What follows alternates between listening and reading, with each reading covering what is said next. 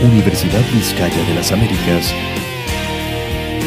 por la cultura hacia la grandeza del hombre.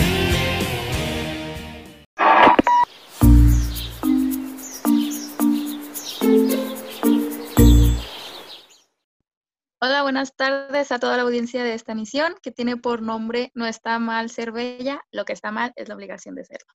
Mi nombre es Carla Noemí Domínguez Peña y me encuentro acompañada de mis dos compañeros. Actualmente estamos somos estudiantes de psicología de noveno cuatrimestre en la Universidad de Vizcaya de las Américas. Hola, buenas tardes a todos y todos. Mi nombre es Mario Alonso Galindo Cázares y pues sean bienvenidos a esta emisión en la cual daremos conceptos, haremos preguntas y hablaremos de mitos que se tienen respecto a la imagen corporal y los estereotipos de belleza. Hola, muy buenas tardes, días, noches, en el día que estén. Este, bueno, me quiero presentar, mi nombre es Manuel Héctor González. Para nosotros es un gusto estar aquí este, para poder brindarles información de este tipo, de qué viene siendo la imagen corporal, de los estereotipos, temas que hoy en día causan mucha polémica, pero el día de hoy, con este podcast, queremos resolver todas esas dudas que se presentan, que uno suele tener, y mucho gusto en estar aquí con ustedes. Bueno, compañeros, quiero informarles que Hoy tendremos la fortuna y el placer de tener una gran colaboradora que nos ayudará a resolver algunas dudas que tenemos. Yo creo que en estos temas es muy conveniente tener la opinión de una persona que realmente es experta en el tema. Y antes que nada, para estar todos en el mismo contexto, el tema de hoy es la imagen corporal y los estereotipos de belleza que encontramos ahorita en la actualidad en la sociedad. Y es por eso que nuestra emisión tiene este título, bueno, pues antes para comenzar y que todos estemos en, la misma sintonía, en la misma que sintonía de nosotros que nos escuchen, quiero darles un breve concepto de lo que viene siendo la imagen corporal para que vayamos todos entendiéndonos. Bueno, la imagen corporal, ¿qué es? Se entiende como la percepción y el conocimiento y el sentir de cada persona respecto a su propio cuerpo. Es decir, la imagen corporal es, es la representación del cuerpo de cada persona que construye en su propia mente. Bueno, compañeros, de la, de la mano de los estereotipos de belleza va la imagen corporal, es decir, siempre van como que juntos. Bueno, ah, para empezar, quiero darle un concepto yo también de lo que diga los estereotipos de belleza. Los estereotipos de belleza son un tipo de relación de poder, ya que si estamos considerando que existe algo o alguien ideal o deseado, es porque igualmente hay un algo o alguien que no lo es, estableciendo un tipo de visión con los conceptos que acabamos de decir, podemos decir que realmente son parte del mismo sistema, ya que los estereotipos de belleza son los que más dañan la imagen corporal de las personas. En la actualidad existe gran preocupación por el aspecto físico o la imagen corporal. Y esta preocupación por poseer un cuerpo ideal puede convertirse en un gran impedimento para el óptimo desarrollo de, de la persona. Además, esta preocupación por la imagen corporal se está produciendo en edades cada vez más tempranas y específicamente en mujeres. Bueno, compañeros, ya que hemos dicho todo esto, estos conceptos de breves que nosotros tenemos sobre lo que viene siendo la imagen corporal y los estereotipos de belleza, ¿qué les parecería si enriquecemos todo esto preguntándole algunos cuestionamientos a la experta que el día de hoy la tenemos invitada a la licenciada Mayra Lisbeth Salgado Espinosa, que es una psicóloga, maestra en ciencias de la orientación de la psicología y de la salud, que actualmente también está cursando la licenciatura de nutrición. Bueno, la primera pregunta que yo quiero hacer, y creo, creo que es de las más fundamentales y esenciales, ya que es de las que causa más curiosidad en la sociedad, sería la siguiente. ¿Cómo afectan los estereotipos de belleza en la autoestima de las mujeres? Dentro del abordaje psicológico, la comprensión de las consecuencias que tienen los estereotipos de belleza y el autoestima en primera instancia ha sido tratada de explicar por diferentes teorías. Una de ellas es la teoría de la comparación social de Festinger, que dice que las personas tenemos la tendencia a autoevaluarnos y con esto también tener un parámetro con el cual nos podamos comparar y así generar estos procesos de mejora, pero que puede llegar a un punto en el que si nuestro parámetro para compararnos no es realista para lo que tenemos nosotros en nuestro cuerpo, por cuestiones de raza, por cuestiones de edad, etcétera, pues obviamente eso va a incidir también sobre nuestra autoestima. Dentro de esto, por ejemplo, podemos hablar también de la autoimagen, que la autoimagen engloba La imagen corporal, que es la manera en la que percibimos nuestro cuerpo en relación a las etiquetas que nosotros hacemos de él. Si creemos que somos flacos, si creemos que somos gordos, etcétera. Y también dentro de esta autoimagen está la imagen de la personalidad, que es cómo nos etiquetamos en cuestión de si somos introvertidos, extrovertidos, y la imagen de las aptitudes, que se refiere a nuestras habilidades de si soy bueno en matemáticas, si soy bueno en español. Todo esto lo vamos a ir formando también, sobre todo la parte de imagen corporal, a partir de estos estereotipos de belleza. Y en la medida en la que nosotros comencemos a etiquetarnos como que somos feos porque no cumplimos con ese ideal establecido socialmente de lo que es una mujer bella, que puede ser el que tener ojos azules, el tener cabello rubio, etcétera, obviamente eso también va a incidir en nuestra autoimagen y con esto en nuestra autoestima. La autoestima está totalmente relacionada con la autoimagen porque eh, la autoestima se refiere a los pensamientos e ideas que tenemos de nosotros mismos y que obviamente involucran la imagen corporal, la imagen de aptitudes y la imagen de la personalidad. Entonces, en la medida en la que tengamos estereotipos de belleza que no son realistas y que no están adecuados a nuestras características en cuestión incluso sociocultural, sí se puede generar una afectación a nivel de autoestima y con esto también afectar en otros niveles. Realmente la internalización del ideal de delgadez es algo que se debe abordar porque en la medida en la que en los medios de comunicación no exista un estereotipo de género que sea realmente adaptado a la realidad de muchas personas, entonces se van a seguir generando muchas problemáticas a nivel psicológico y también a nivel social por no cumplir con esos estándares de belleza wow, realmente me quedo sin palabras y me quedo muy sorprendido con tu respuesta, ya que todo es cierto. Y realmente es demasiado visible la actitud de compararse con los demás, pero quizá lo percibimos como si fuera normal, cuando en verdad afecta directamente a la autoestima. Muchas gracias por su respuesta. A mí me gustaría hacer una pregunta. Eh, ¿Los medios de comunicación tienen influencia en el desarrollo de posibles trastornos alimentarios? Y cómo o por qué. Sí, claro, los medios de comunicación tienen muchísima relación con los trastornos alimenticios porque eh, incluso se puede considerar un factor de riesgo, ya que existe una gran accesibilidad a tener o estar expuestos a los ideales de belleza que se transmiten a partir de dichos medios de comunicación.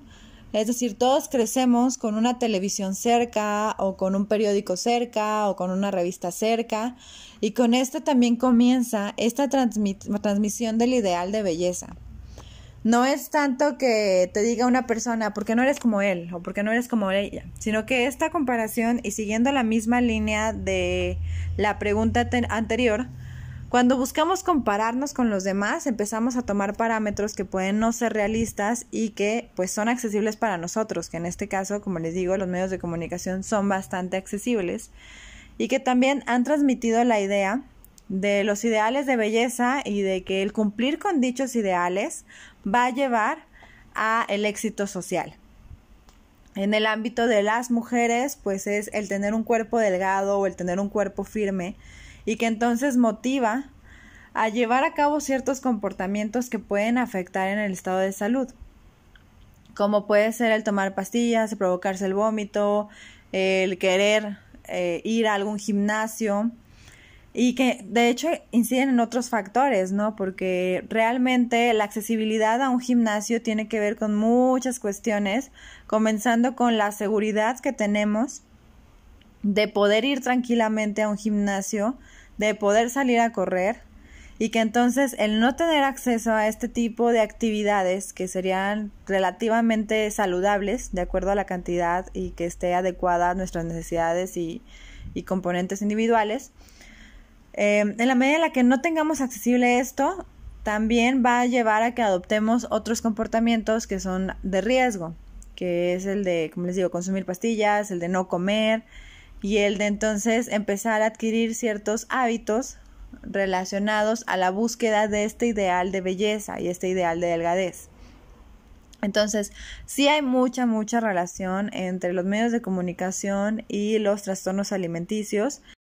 Por lo que la constante exposición a los diferentes ideales de belleza que se generan a través de los medios de comunicación pueden llevar hasta el descontento o a una evaluación negativa de las partes de nuestro cuerpo, porque no cumplimos o no somos iguales a esa figura que tenemos como parámetro para evaluarnos, y que puede llevar entonces hasta una obsesión extrema por no cumplir con esos ideales y con esto también afectar el funcionamiento normal de, de la persona, donde ya no quiere salir porque tiene que hacer ejercicio, donde ya no quiere salir también a trabajar porque no se quiere poner el uniforme, porque se siente de cierta manera. Entonces ahí es donde también empieza a afectar a otras esferas de la vida. Pero igualmente una cuestión muy muy importante es la parte psicológica. Todos los factores relacionados a una imagen corporal negativa y que nos vuelve más vulnerables a adoptar ideales de belleza que no son adecuados para nosotros. El buscar ser perfeccionistas y alcanzar este nivel de perfección porque consideramos que la persona famosa que estamos viendo es perfecta, nos puede llevar a un nivel de autocrítica que nos puede llevar hasta un riesgo de adquirir estos hábitos o estos trastornos alimenticios. Entonces, sí es muy importante trabajar respecto al grado de introspección que tiene la persona de los ideales de belleza y también las creencias que tiene respecto a su cuerpo, que pueden no estar relacionadas directamente con sus características físicas reales, porque la cuestión de la imagen corporal es un tema o una variable considerada como subjetiva porque está construida a partir de la percepción y que puede no guardar relación directa con las características físicas reales de la persona. Nosotros podemos ver a esa mujer o a ese hombre eh, que está con un IMC normal, pero para esa persona puede sentirse la más obesa del mundo o el más flaco del mundo. Entonces, aquí sí es muy interesante porque en el tema de las mujeres, lo que se suele encontrar en cuestiones de imagen corporal es que a pesar de que están en un peso normal, quieren seguir disminuyendo su peso. Y en los hombres quieren continuar pero aumentándolo a pesar de que están en un peso normal. Y aquí es donde vemos cómo los estereotipos que se transmiten a través de los medios de comunicación tienen un gran efecto en las metas que se generan las personas cuando buscan cuidar su alimentación, que no es tanto por salud, sino para verse bien. Muchas gracias por su respuesta y realmente en lo personal estoy de acuerdo con usted, ya que el objetivo de los medios de comunicación cuando aparecieron era informar y comunicar, pero ahora en la actualidad vivimos en la era de comunicaciones y hay un continuo intercambio de información en la que pues, a menudo los medios se han desviado, alejándose de sus objetivos iniciales y convirtiéndose en elementos que pueden manipular a toda una sociedad. Bueno, por último, pero tampoco no menos importante, a mí me gustaría hacer esta pregunta, la que, cual dice así, ¿a qué grado puede afectar en la salud tanto física como psicológica en una persona el hecho de querer tener una imagen corporal, como ya se dice ahí, aceptada o ideal para la sociedad? Para poder comprender el grado en que la imagen corporal puede afectar en el nivel físico y psicológico, habría que remitirnos a la definición de salud de la Organización Mundial de la Salud, que te dice que la salud es un estado de completo bienestar. Esto implica que es percepción, así como la imagen corporal, también la salud como tal se genera a partir de la percepción. Y que entonces, cuando hablamos de salud, tenemos que abordar desde la parte biológica, desde la parte psicológica y la parte social. Si uno de los elementos está alterado, pues seguramente también los demás se van a alterar. En el caso de tener una imagen corporal negativa, eso obviamente va a llevar a afectaciones a nivel físico y a nivel social. Entonces, para poder comenzar a desmenuzarlo, a nivel físico, dentro de las principales amenazas o las principales consecuencias que se pueden presentar por una imagen corporal negativa, puede ser simplemente desde la adopción de hábitos de salud. Y aquí podemos encontrar muchísimos eh, formas o muchísimos medios en los cuales las personas buscan adaptar su cuerpo al ideal de delgadez establecido. Desde restringir la alimentación, donde incluso se busca adoptar dietas que se le denominan como dietas milagro, porque no están adaptadas a las personas, son accesibles prácticamente para todos a partir de Internet y que a simple vista puedes pensar que tiene resultados positivos porque genera esa pérdida de peso tan deseada, pero que no necesariamente es algo saludable porque cada dieta debe estar adaptada a las necesidades de las personas. Y seguramente tú puedes ver súper delgada a la persona y pensar que es algo muy bueno, pero a nivel fisiológico o a nivel incluso de celular, eh, podemos encontrar que la célula está muy, muy afectada y con esto, pues las células son las que conforman a los tejidos y amenazar también la homeostasis de otras estructuras del cuerpo. Porque, por ejemplo, hay células que requieren cierto tipo de alimentos para poder funcionar o cierto tipo de nutrientes. Entonces, aquí esta es una de las consecuencias que se pueden presentar. También la búsqueda de hacer ejercicio en forma extrema para adaptarnos a ese ideal socialmente establecido, que también esto puede poner en riesgo a las personas, sobre todo por la manera en la que se lleva a cabo, porque normalmente, y esto es lo que se ha encontrado en investigaciones previas, los jóvenes específicamente, que es el grupo en el que yo he trabajado, suelen realizar actividad física en casa y solos. Esto también es un factor de riesgo para consecuencias a nivel físico porque los vuelve más vulnerables a alguna lesión debido a que no hay ninguna persona que lo supervise y que vea si realmente no está haciendo el esfuerzo de forma adecuada y entonces generar una estrategia para poder adaptar ese ejercicio a las características corporales de esa persona. Y tanto la alimentación como la actividad física sin supervisión pueden generar consecuencias en el futuro y también a corto plazo. Otro de los hábitos que se genera es el consumo de alcohol y el consumo de tabaco como una manera de regular la alimentación, donde se adquiere el hábito, por ejemplo, de fumar todas las mañanas para no comer. Entonces todo esto llega a poner en riesgo la salud de las personas a nivel físico. A nivel psicológico, pues hay muchísimos factores que también se pueden ver influenciados por esta imagen corporal y por este ideal de belleza que se transmite socialmente,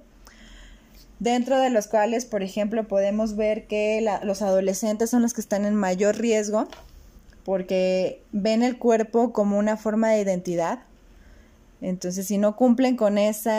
con ese parámetro establecido socialmente, pues llegan a pensar que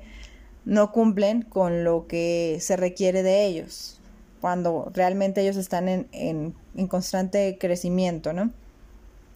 También podemos ver afectaciones en el autoconcepto, en el grado de autoestima, también incluso se ha relacionado la imagen corporal con un estilo de afrontamiento evitativo, donde se niegan los problemas y existe un pobre ajuste emocional y este ajuste emocional entonces va a tener influencia sobre la imagen corporal, porque entre más te juzgues, entre más te culpes a ti mismo de lo que pasa, pues más te vas a ver como una persona imperfecta y con esto pues se va a intensificar la autocrítica también. Y bueno, a nivel social también podemos encontrar muchas consecuencias, digo, a pesar de que la imagen corporal se construye socialmente, también el hecho de no cumplir con ese ideal establecido puede llevar a que la persona ya no busque relacionarse con los demás, que se sienta sola y que sobre todo sienta que los demás no la van a aceptar o no lo van a aceptar porque no se adapta a esa belleza que se ha transmitido socialmente. Entonces, podemos ver muchísimas consecuencias en las personas y no solamente en adolescentes, sino también en diferentes grupos de edad por los parámetros establecidos donde se promueve tanto ciertas medidas en el cuerpo, pero también a que no se envejezca, porque entonces la belleza se va a perder. Entonces sí es importante que desde el ámbito de la psicología trabajemos porque podemos incidir de esta forma en la cuestión física y también con esto en la cuestión social. Bueno, la verdad, yo estoy de acuerdo con usted y ante antemano le quiero agradecer a yo y mis compañeros el tiempo por haber contestado estas preguntas. Realmente nos hemos quedado con demasiados conocimientos nuevos, con cosas de aprender, de, que podemos nosotros enseñar a los demás con este, con este podcast que hicimos, que muchos nos escucharán. Para nosotros fue un privilegio y un placer haberla tenido como participación. Realmente estoy de acuerdo con mi compañero. lo que nos dijo realmente nos nutrió mucho, nos nutrió mucho como personas, ya que tenemos muchos conceptos que son erróneos y pues usted es una experta en el tema y pues por lo cual pues es algo verdadero. Así es, entonces esto sería todo por esta emisión. Ah, nuevamente agradecemos a la licenciada Magra Salgado por brindarnos esta información de suma importancia. También a nuestra docente, Laura Salgado, que nos brinda la, materia de psicología de género.